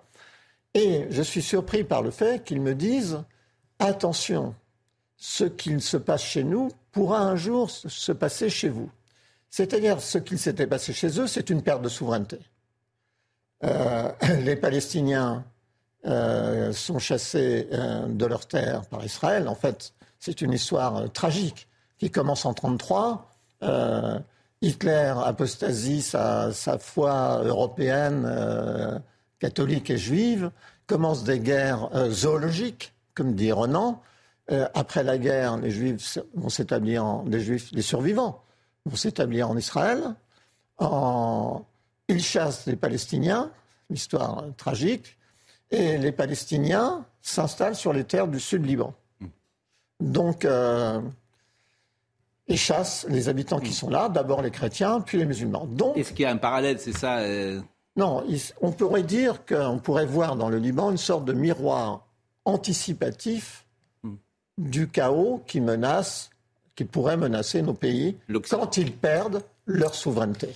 Bon, on en parlera euh, tout à l'heure, on réécoutera Éric Zemmour. Je vois que Elisabeth Lévy... euh, Je trouve votre résumé, si vous voulez, de la naissance d'Israël un tout petit peu caricatural, non, mais- parce que il ne s'est pas passé que ça. Je vous rappelle quand même qu'il y avait des juifs et des musulmans sur le territoire de la Palestine mandataire, que les Arabes ont refusé le plan de partage de l'ONU. Donc, si vous voulez, l'idée que ça s'est passé juste parce que les juifs ont chassé les Arabes me paraît Non, parce que je vais légèrement dire- rapide. Je veux dire, c'est c'est l'histoire. L'histoire, on sait que dans l'histoire dévore ses enfants. Hmm. Et, les, enfants de l'histoire dévorent leurs frères. C'est ça que je veux dire. les Palestiniens, tout, le monde, tout le monde est victime de ce, la Ce livre, euh, évidemment, est extrêmement intéressant. L'Algérie de Camus n'était pas sans ressemblance avec le Liban. Écrivez-vous, même allégresse contagieuse de la vie, même lien de la pauvreté et de la dignité, même beauté thaumaturge de la mer et de la nuit sur le rivage, dans la peste Camus écrivait que la guerre apprend à tout perdre. Liban, Algérie, même souvenir tragique. L'Algérie aussi avait euh, connu l'horreur que la guerre peut répandre sur chacun, etc., etc. Donc c'est pour ça parle également des chrétiens d'Orient. Il y a bien longtemps que les chrétiens du Liban et de tout l'Orient sont à la peine. Nous préférons regarder ailleurs. Pas assez chic pour nos rituels de compassion démocratique. Durant les deux derniers siècles, plusieurs vagues d'amnésie nous les ont fait tenir pour quantité négligeable. Donc c'est très intéressant, effectivement, parce que c'est toujours pareil, dans l'espace médiatique, cette pensée n'est pas euh, aussi euh, fréquente. Mais, euh, et c'est un lien qui existe, parce que l'homme politique que vous êtes pourra donner son avis, Éric Zemmour a parlé hier du projet des Républicains sur l'immigration, et tous ces sujets, évidemment, sont, proches. Donc voyez ce qu'il a dit, parce qu'il trouve, au fond, qu'il n'y a pas grand-chose dans ce qu'a dit hier euh, Monsieur euh, Ciotti et, ses amis à la une du journal du dimanche. Écoutez Éric Zemmour. Le programme LR, comme Mme Pécresse naguère, propose des quotas. La droite n'a toujours pas renoncé à ce que Nicolas Sarkozy appelait l'immigration choisie, qui est en fait un piège. Parce que, d'abord, ça veut dire qu'on fait rentrer des immigrés, qu'on le veuille ou non. Et deuxièmement, ces gens-là, ils ont eu des familles, ils, leurs enfants grandissent, ils peuvent aller se marier, ils vont chercher leur femme en Algérie ou au Maroc. Qu'est-ce qui se passe? C'est exactement la situation d'aujourd'hui. D'autant plus que dans le programme LR, si vous le regardez attentivement, vous vous apercevrez que, contrairement à moi, il ne bloque pas le regroupement familial. Ils le durcissent, ils endurcissent les conditions. Le bandeau est. Alors, on va voir le sujet de Mathilde Couvillier-Flornois sur ce projet. Euh, mais ce qui est intéressant, effectivement, c'est que la mesure phare symbolique de l'immigration mise en place, dit-on par Valéry Giscard d'Estaing, qu'est le regroupement familial, ce projet n'y touche pas. Et c'est souvent quelque chose qui est discuté. Vous voyez le sujet Selon leurs mots, il s'agit d'un projet de rupture à la fois audacieux et sérieux.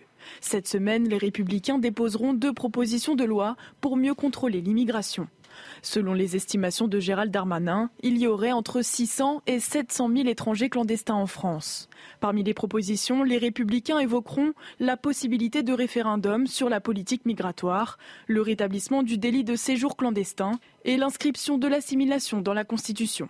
Mais contrôler l'immigration de masse, est-ce faisable? Maîtriser l'immigration, ça n'est pas simple.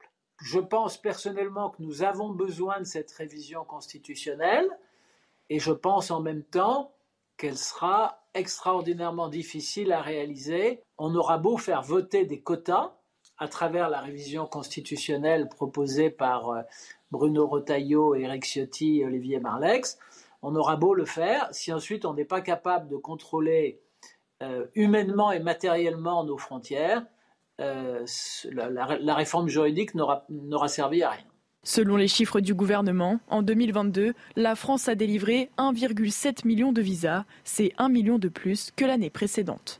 On a le sentiment d'une sorte de, fatalisme et on voit bien que Mme Mélanie, qui avait été élue sur euh, certaines dispositions, est incapable elle-même de les faire, euh, de, les appliquer. Parce que matériellement, ce que dit M. Stefanini, c'est très compliqué. Bon, quel regard vous portez, vous, justement euh, et, moi, j'ai en tête cette phrase régulière de euh, Nicolas Sarkozy qui dit euh, L'immigration n'a pas commencé.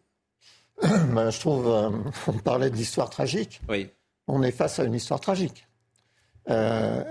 quand j'ai publié en 2008 ou en 2009 une double page dans Le Monde sur les boat people de Malte, peut-être que vous vous en souvenez, pour alerter parce que vous avez été ambassadeur pour l'UNESCO à Malte. Non, non, non euh, ambassadeur de France. Oui, ambassadeur, de France euh, à, Malte. Et quand j'arrive à Malte, quand j'arrive à Malte, le premier jour, je suis dans, la, dans ma voiture, c'est le premier jour, la première fois de ma vie que j'ai un chauffeur, et je regarde et je vois un hélicoptère en vol stationnaire. Je demande au chauffeur, qu'est-ce qui se passe? Il me dit, mais ce n'est rien, on est en train de repêcher des, des migrants qui se sont noyés. Donc, à partir de ce moment-là, j'ai décidé que je ne pouvais pas ignorer, en tant qu'ambassadeur de France, ce, problème. Et j'ai fait une enquête très sérieuse, très prudente, parce que je me, je méfiais de mes, propres impulsions.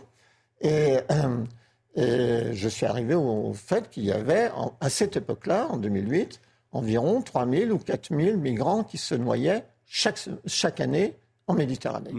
Donc j'ai fait des rapports au Quai d'Orsay, à l'Élysée, pour dire qu'est-ce qu'on fait. Puis finalement, j'ai publié euh, un article de deux pages dans Le Monde sur les boat people de Méditerranée. Bon.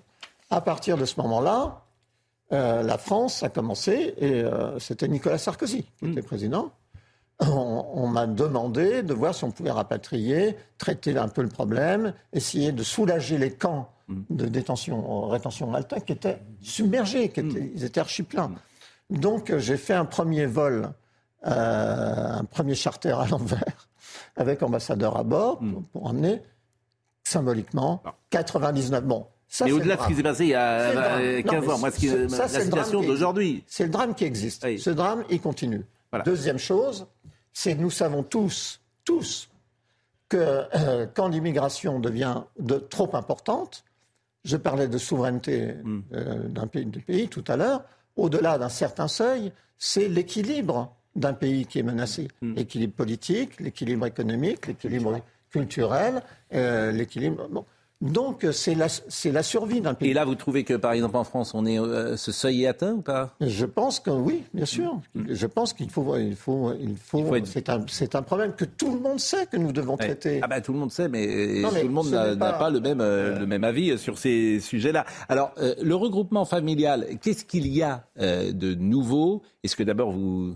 il y a vraiment quelque chose de plus euh, de différent dans ce projet de loi Je pourrais poser d'ailleurs la question à Georges Fenech, puisque vous êtes plutôt de sensibilité républicaine, Ils ont durci les conditions. On peut pas. Oui. Mais lesquelles, par exemple, par exemple Quand je lis la constitutionnalisation de l'assimilation, franchement, ça va être coton. Constitutionnaliser l'assimilation. Pour accueillir une famille, il faut pouvoir la loger. Oui. Il faut pouvoir la nourrir. J'entends bien, mais qu'est-ce qu'il y a Donc, de. Il y a des conditions plus restrictives. Il faut changer la Constitution pour faire un référendum, Non, il y a par pas exemple. besoin. Ah, pour faire un référendum, oui. Bon, oui, voilà, sur ce sujet. L'article 11 de la Constitution ne permet pas ce type de référendum. Bon, mais qu'est-ce qu'il y a selon vous dans cette... euh, change pas en fait, ça, il y a 50 lois sur l'immigration depuis euh, 40 ans. Et manifestement, elles ne sont pas euh, efficaces. Donc qu'est-ce qu'il y a dans cette loi qui vous paraît efficace? Mais c'est- C'est-à-dire, vous dites qu'il y a eu 20 lois effectivement depuis 20 ans, mais la situation a vraiment changé. Oui, mais vous répondez pas à ma question parce que j'ai l'impression que je, je- je passe mon temps à, question- à poser les questions les plus simples du monde. Qu'est-ce qu'il y a de nouveau dans cette loi qui fait que la situation que nous Moi, connaissons, nous ne la connaîtrons plus Ben, si, je peux, si- si je peux répondre. Bah, répondez. Répondre. Donc, il y a d'essentiel le fait de se libérer d'un carcan, qui est le carcan des juges, constitutionnels, européens, etc., qui empêche précisément de légiférer sur le regroupement familial.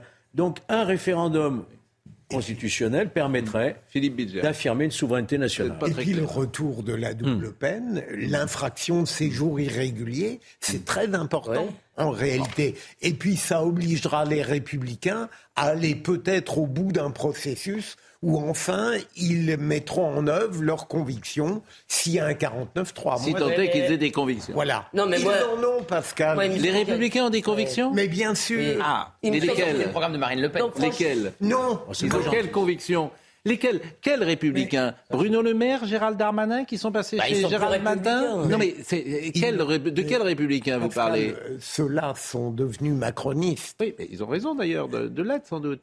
Mais c'est vous dire si c'est au sein des républicains, c'est fluctuant parce que eux-mêmes ne sont pas restés dans Non, la même dans leur vous famille. avez une série de députés républicains qu'on aurait tort de tourner en dérision Qui parce qu'ils sont d'accord sur l'essentiel. D'accord, qui Sur l'immigration, vous avez les trois dont on a beaucoup parlé. Non, mais même, Alex, pardon, mais excusez-moi, pardon. députés, la majorité Elisabeth Lévy. sénatoriale, ceux qui sont dans les collectivités territoriales, les régions, etc. Je crois qu'il faut éviter, me semble-t-il, de prendre ça avec une pointe d'ironie, parce que ça n'est pas le cas. Bon, merci. Il y, a des, des- il y a des républicains qui ont des convictions, Pascal.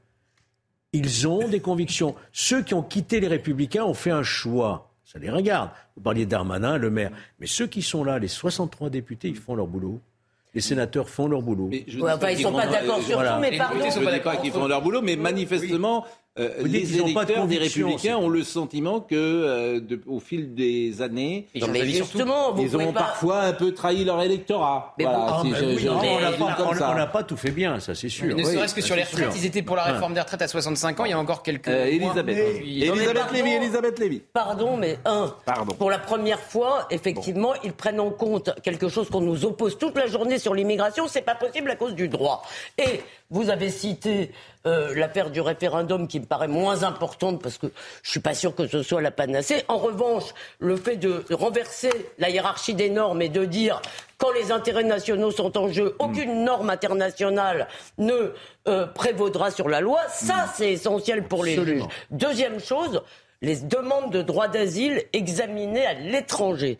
Et ça, si vous voulez, c'est essentiel. Troisièmement, mais là, je conviens que pour l'application, il peut y avoir quelques... Ils nous disent que quand des pays refuseront les laissés-passer consulaires, on sortira la grande Bertha, les bazookas politiques, diplomatiques, diplomatiques et politiques, bien sûr, etc., etc. Ça, je C'est ne plus sais la si grosse c'est Bertha vrai. que la grande, mais bon. Oui. Mais non, mais moi je trouve que là vous avez. Je suis d'accord avec Georges Ouais, et avec. Philippe. Il y a quand même, pour le coup, ils ont pris conscience. Moi j'en ai parlé Oui, avec, oui, avec oui. Bruno Retailleau. Il a pris conscience que cette question était une Oui. question de divorce. Je suis d'accord, je suis d'accord. Mais, eh ben mais convenez que c'était la dernière. euh, Oui, c'est la dernière chose probablement Non, pour eux. C'est pas ce que je voulais dire Ah, euh, non plus, mais la dernière personne qui a représenté les Républicains, c'était Valérie Pécresse, qui était sans doute plus Ah proche d'Emmanuel Macron que Oui. euh. Ciotti. C'est tout ce que je veux vous dire.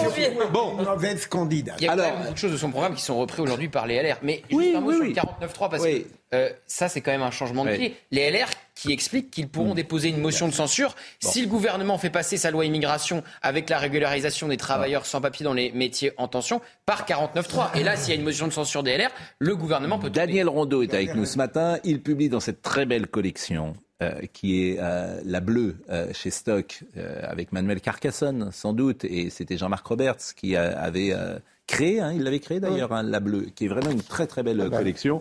C'est c'est un récit, Beyrouth euh, sentimental. Je dirais pas que c'est un, roman. Pas Euh. J'ai posé mon front sur le cœur du pays du cèdre et je vis avec les pulsations de Beyrouth dans la tête. Depuis toujours, j'ai rencontré des savants, des miliciens, des prêtres, deux divas, quatre présidents, deux béatitudes, des vagabonds, des émirs, des pêcheurs, des milliardaires, des généraux, etc. etc. Leur concert a fait la gloire d'un pays opulent qui fut un morceau de Bethléem et où tous les diables de la planète semblent s'être donné rendez-vous. Et, c'est vrai qu'on disait que c'était le pays du miel, euh, le Liban, que c'était le plus beau pays du monde. Mais on pourrait dire la même chose de l'Algérie d'ailleurs, et que ce sont des pays qui sont euh, parfois en très grande difficulté depuis. Oui, mais ce sont deux pays qui ont été. Bon, l'Algérie, euh, l'histoire de l'Algérie, parce qu'on parle de l'Algérie, est une histoire tragique aussi, puisque la colonisation, a été, colonisation ottomane a été euh, très sévère, et la, la guerre d'indépendance a été euh, terrible, avec terrible entre Algériens et terrible entre la France et l'Algérie. Donc, euh, on est là face. Bon, Camus disait. En fait, on nous propose d'être soit victime, soit bourreau. Donc, c'est ce que Camus a refusé. Et c'est pour ça.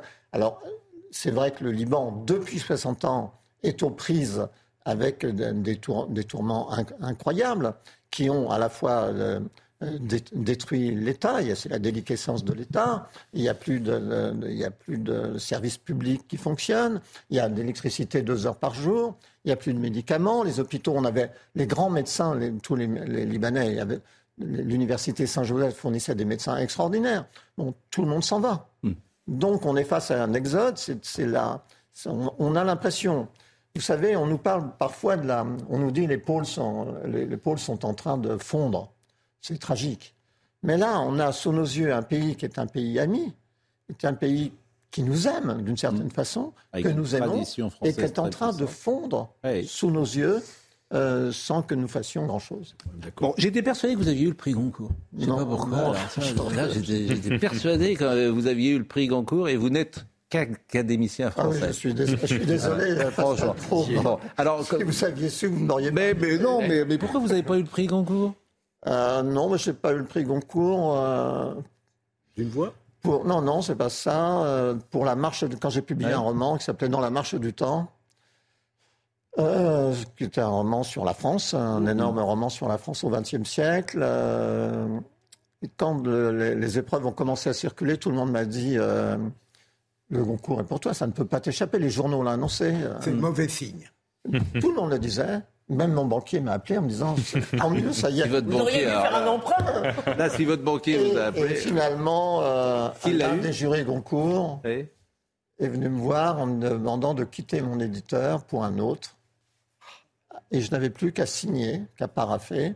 Et j'ai refusé. Il m'a dit, mais si tu refuses, euh, ça te coûtera cher. Ça m'a coûté assez Et vous n'allez pas nous dire Mais, qui mais- mais qui est ce, qui est ce Non, juré ouais. Goncourt? Non, c'est ab- euh, non, mais c'est absurde. Je suis pas là pour faire des règlements de compte. vous, Ah non, vous me posez une question. Bah, euh, je vous vous ai Mais pour informer les Français. Et, et c'était en quelle année ça? Euh, C'était en 2005. Et qui a eu euh, Ah ben, en 2005 Euh, Je demande à... pas. Ben, je vais vous le dire. Vous Je disiez que. Daniel Rondeau Donc- est un académicien atypique. Vous auriez pu rappeler, je crois. Johnny. dire, Johnny. l'un des meilleurs amis de Johnny Hallyday. Et bien sûr, bien sûr. Ah, vous alliez le dire peut-être. oui. Non, je, Oui. je- je- je- mais chacun euh, se souvient des mots euh, très précis que Bon, vous avez et très émouvants.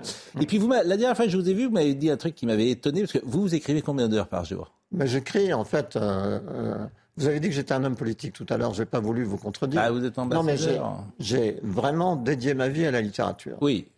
Parfois, il est arrivé que le, le destin me donne des opportunités de faire autre chose. D'être éditeur, j'avais Oui. publié bouquin, euh, j'avais créé Quai Voltaire, je suis devenu ambassadeur. combien d'heures vous Mais je suis parti tout le temps parce que ma, ma- je, ne suis, je suis sur Terre pour écrire. C'est Ah. ce, que- c'est ce que je crois. Mais alors, vous n'avez pas de vie privée, vous n'avez pas de fiancé, vous n'avez Si, pas de- de- d'enfants avez-. Ah, Ils doivent être contents de, ils doivent, ils doivent être contents de vous écouter parce qu'ils doivent se Non, dire, ah bah, tout euh, va- tout va mais vous n'êtes pas, vous êtes pas sur terre, ils doivent être contents. mais je me suis exilé, Non mais, justement. je blague, mais la mais place. je vis, je Oui. vis en Champagne depuis Oui. 25 ans, Oui. dans une maison tout à fait isolée, loin des villages.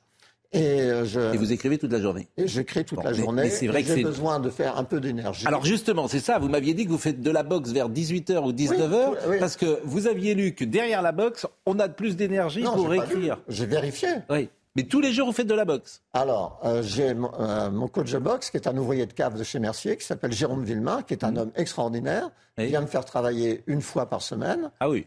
Et tous les jours, je fais mon petit entraînement pour pouvoir me présenter dignement devant lui quand il vient. D'accord. Mais vous écrivez combien d'heures par jour? Ben, J'écris tous les matins, euh, c'est-à-dire 3 ou 4 heures le matin, Oui. et 2 heures, euh, deux heures l'après-midi, et puis là, Et le reste du temps, vous Ben, le lisez reste du temps, vous- il ne reste pas beaucoup de temps, contrairement à ce qu'on croit. Je réponds au courrier, je fais ce que je dois faire, euh, je coupe les branches de mes arbres, euh, voilà. Bah non, mais c'est. Mais, tout à l'heure, c'est- euh, votre phrase, euh, euh, je veux dire, elle m'a interpellé. Je pense parfois à l'entourage des artistes. Bon, c'est la phrase de Proust euh, Ouais. il n'y a qu'un choix, ou la vie, ou son art. Bon.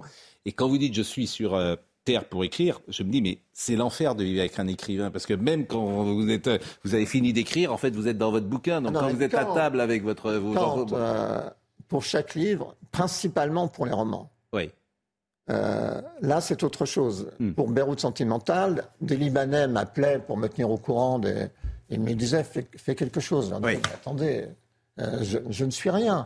Et finalement, je me suis dit, Ah, la seule non, chose vous n'êtes pas je- rien. Non, mais la seule chose vous êtes que je- académicien la seule chose que je puisse vous faire, êtes immortel je- la seule chose que je puisse faire, c'est écrire un livre sur eux. Hmm. Bon, pour un roman, si on n'est pas en train de penser au roman, Hmm. à ce qu'on est en train d'écrire tous les jours, toutes les heures, c'est pas la peine. et oui c'est ça qui est fou ça prend la tête Euh. Simon disait ça Donc, aussi euh, là, Ouais, donc vous pensez qu'à ça. Je vais recommencer et reprendre le roman que j'ai interrompu pour écrire euh, ce livre. Bon, je sais que j'en ai encore pour un an et demi et je sais que là, il faut tirer le rideau. Il faut tirer le rideau et il faut. faire que ça et il faut aller. qu'à ça Oui, mais il faut, qu'il vous, il faut que le, le roman vous prenne. Vous connaissez Nathan Devers, qui est un des jeunes écrivains qui sera. la- Vous savez que dans 50 ans, il sera à votre place, peut-être à votre fauteuil d'ailleurs, parce qu'il il sera académicien, euh, qui a écrit son premier roman, Oui, oui, je sais, je sais. que vous avez peut-être lu, Non, non, euh, pas lu, mais j'ai. euh, mais qui est un des garçons les plus brillants de sa génération. Et- et- mais est-ce que vous pourriez dire euh, vouer votre vie à la littérature ou, est- ou est-ce que bah, la vie, le plaisir, les et Ah c'est multiple suis tout à fait euh, dans la même logique. Ah, vous Ah oui, c'est la seule chose. Hmm. Ah, Vraiment la seule chose. Ah non, non, vraiment. Trois, trois- une semaine sans écrire, c'est pas possible. Alors qu'une semaine, euh, enfin, non. Oui, c'est possible. Oui.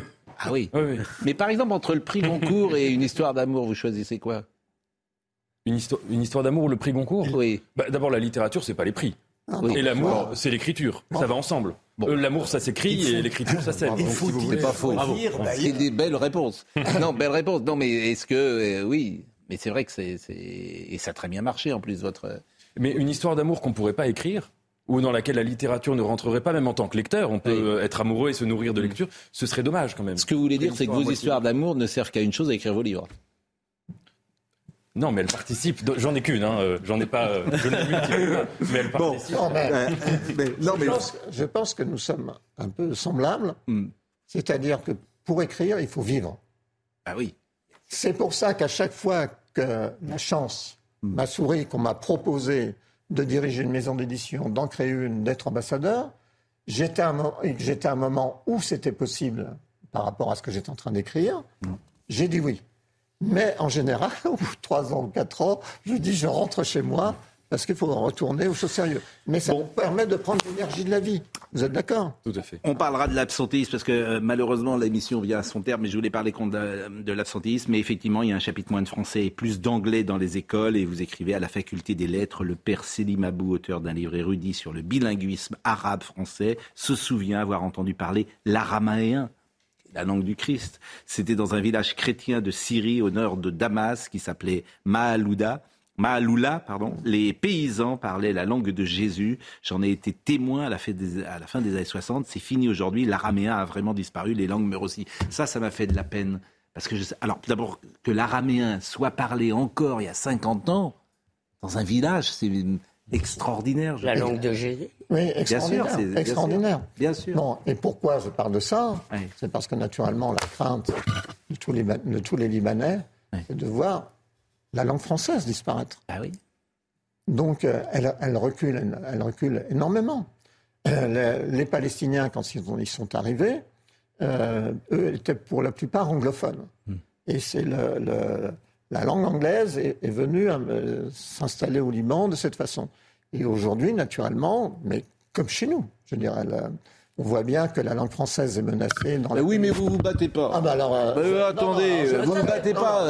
à l'académie. Mais, mais, sur l'écriture inclusive, vous devriez vous battre. Inclusive. Vous devriez vous battre. Nous, on se bat. L'académie institutionnelle, on ne fait que ça. Oui, ben on vous entend pas. Merci Philippe. Non, pas assez. Moi, je. Pas assez. Je suis d'accord. Je le dis à Jean-Marie Ouar qui vient régulièrement ici. L'écriture inclusive, mais c'est une honte. Vous devriez vous battre. Interdit par le ministère bien sûr. Audrey, Audrey Berthaud. pas des, des, universités, eh oui, bien sûr. communicants. Là, bon. là, il y a combien? Il y a cinq postes à prendre, cinq fauteuils à prendre en ce moment? Cinq, oui. Eh oui, alors, vous les... alors le Welbeck ne veut pas venir. Modiano veut pas venir. Mais, Mario Vargas Llosa est rentré. Ah, ça, je vois de l'ironie chez vous. un petit peu. Ah, oh là là, je vous connais pas beaucoup, mais j'ai l'impression que ah non, non, non, vous, vous étiez pour. Euh, on a fait rentrer oui. un des pas écrit une... Euh, vivant aujourd'hui. Mais il n'a pas écrit une ligne en français. Oui, mais je peux témoigner hmm.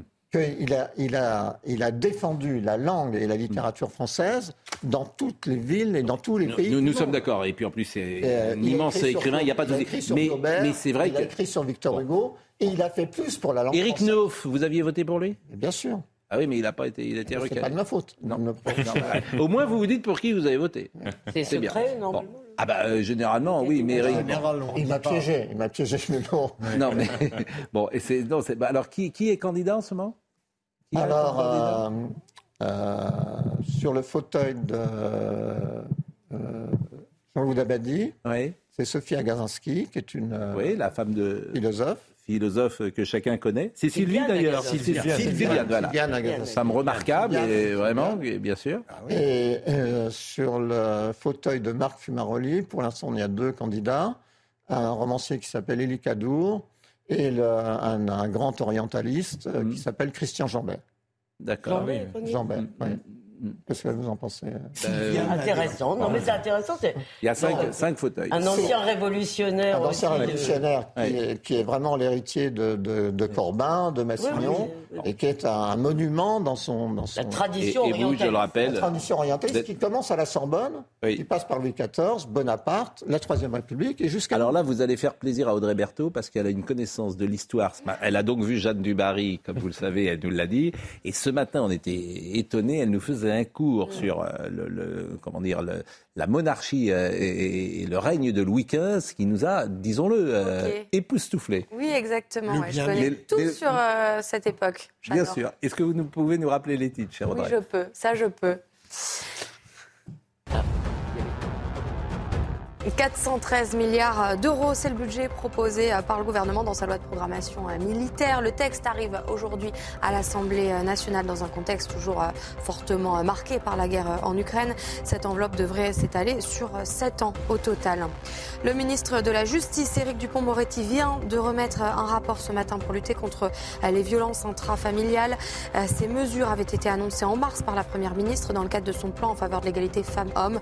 Le document préconise la création de pôles spécialisés dans les tribunaux et des ordonnances, par exemple, euh, de protection immédiate pour les euh, victimes. Enfin, en Ukraine, la centrale nucléaire de Zaporizhia, occupée par l'armée russe, a été à nouveau coupée du réseau électrique. Un incident potentiellement euh, dangereux est devenu fréquent avec les bombardements liés au combat. On n'a même pas parlé de Welbeck dans le journal du dimanche hier, pas non plus de l'absentisme. alors il a déclaré des choses qui ont fait causer, évidemment, Welbeck. Il a dit, je pense sincèrement que Depardieu est innocent. Par exemple, les femmes mentent tout simplement. Euh, la vie m'ennuie, mais je ne m'ennuie pas dans la vie, a-t-il dit. Et vous partagez euh, pour euh, l'admiration de tous pour Michel Houellebecq? Je trouve que c'est un, c'est un, grand, un grand écrivain, et je ne partage pas tout à fait sa vision du monde. Hmm. Il l'a modéré, hein Oui, bah, non, bah, bien sûr, mais non, je pense que c'est un grand écrivain. Bah en tout cas, merci. Euh, c'est dommage parce qu'on aurait aimé continuer cette euh, conversation. Daniel Rondeau, euh, Beyrouth sentimentale chez Stock, avec cette jolie jaquette. Merci grandement. Vous repartez en Champagne, là? Non, jeudi à Académie. Donc, Ah ouais, bah on est lundi en même temps. donc, quand vous partez le dimanche pour un rendez-vous le jeudi à l'Académie, c'est. Bon. Ah. Et vous allez tous les jeudis à l'académie. Ah bah oui, là vous êtes à la lettre Z, je crois. À la Z, oui. Ah. À la fin du dictionnaire. Et donc après, il est publié Après, il est publié. D'un seul tenant Alors, il est publié par tranche, déjà par le journal officiel, et après, il est publié d'un seul tenant. Bon, bah écoutez, euh, nous, nous, nous, aimons bien les académiciens, parce que d'abord, ça ne sert à rien, l'Académie française, donc c'est formidable. et, mais je blague. Mais, mais... Philippe. Oui, c'est fini. Dans la panoplie de nos institutions, euh, l'Académie française est une anomalie miraculeuse. Je suis d'accord. Et elle résiste de façon incroyable. Et toutes nos institutions sont menacées, naturellement. Et comme c'est la plus ancienne, elle est plus menacée que, d'autres. Oui, mais parce que, parce, que, parce que vous ne faites pas non plus beaucoup de bruit, hélas. Vous aidez personne. Et c'est ça que je vous reproche.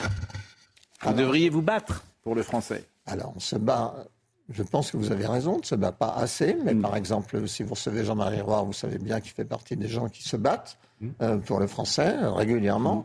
Je pense que l'entrée de Maria Vargas Llosa, c'est un événement euh, mondial, retransmis sur toutes les, dans tous les journaux télévisés d'Amérique du Sud. En Espagne, El País avait fait une retransmission en direct. Hein. Euh, Exactement, et nous on en avait parlé. Bon, c'est terminé, faites attention parce qu'il y a un coup d'État quand même à l'Académie avec François Sureau. Il prend le pouvoir, et il veut tout. Ah, vous avez remarqué? Ah oui, ça, ça ne m'a pas échappé. Et puis avec son ami euh, également, euh, dont j'oublie le nom, qui vient de Lyon, qui était qui avait fait normal à Marc Lyon. Lambron, hein. Marc Lambron, bien sûr. Faites attention à tous les deux, hein, ils ont de l'ambition. Hein J'ai une capacité à me faire des amis qui est géniale. Audrey Missiraka était à la réalisation, Eric euh, Boimard était au son. Merci à Samuel qui était à la vision, Marine Lançon euh, que je remercie grandement aujourd'hui et Justine Cerquera qui était là. Merci vraiment Daniel Rondeau, vous êtes le bienvenu. Vraiment et Jean-Marc Morandini dans une seconde.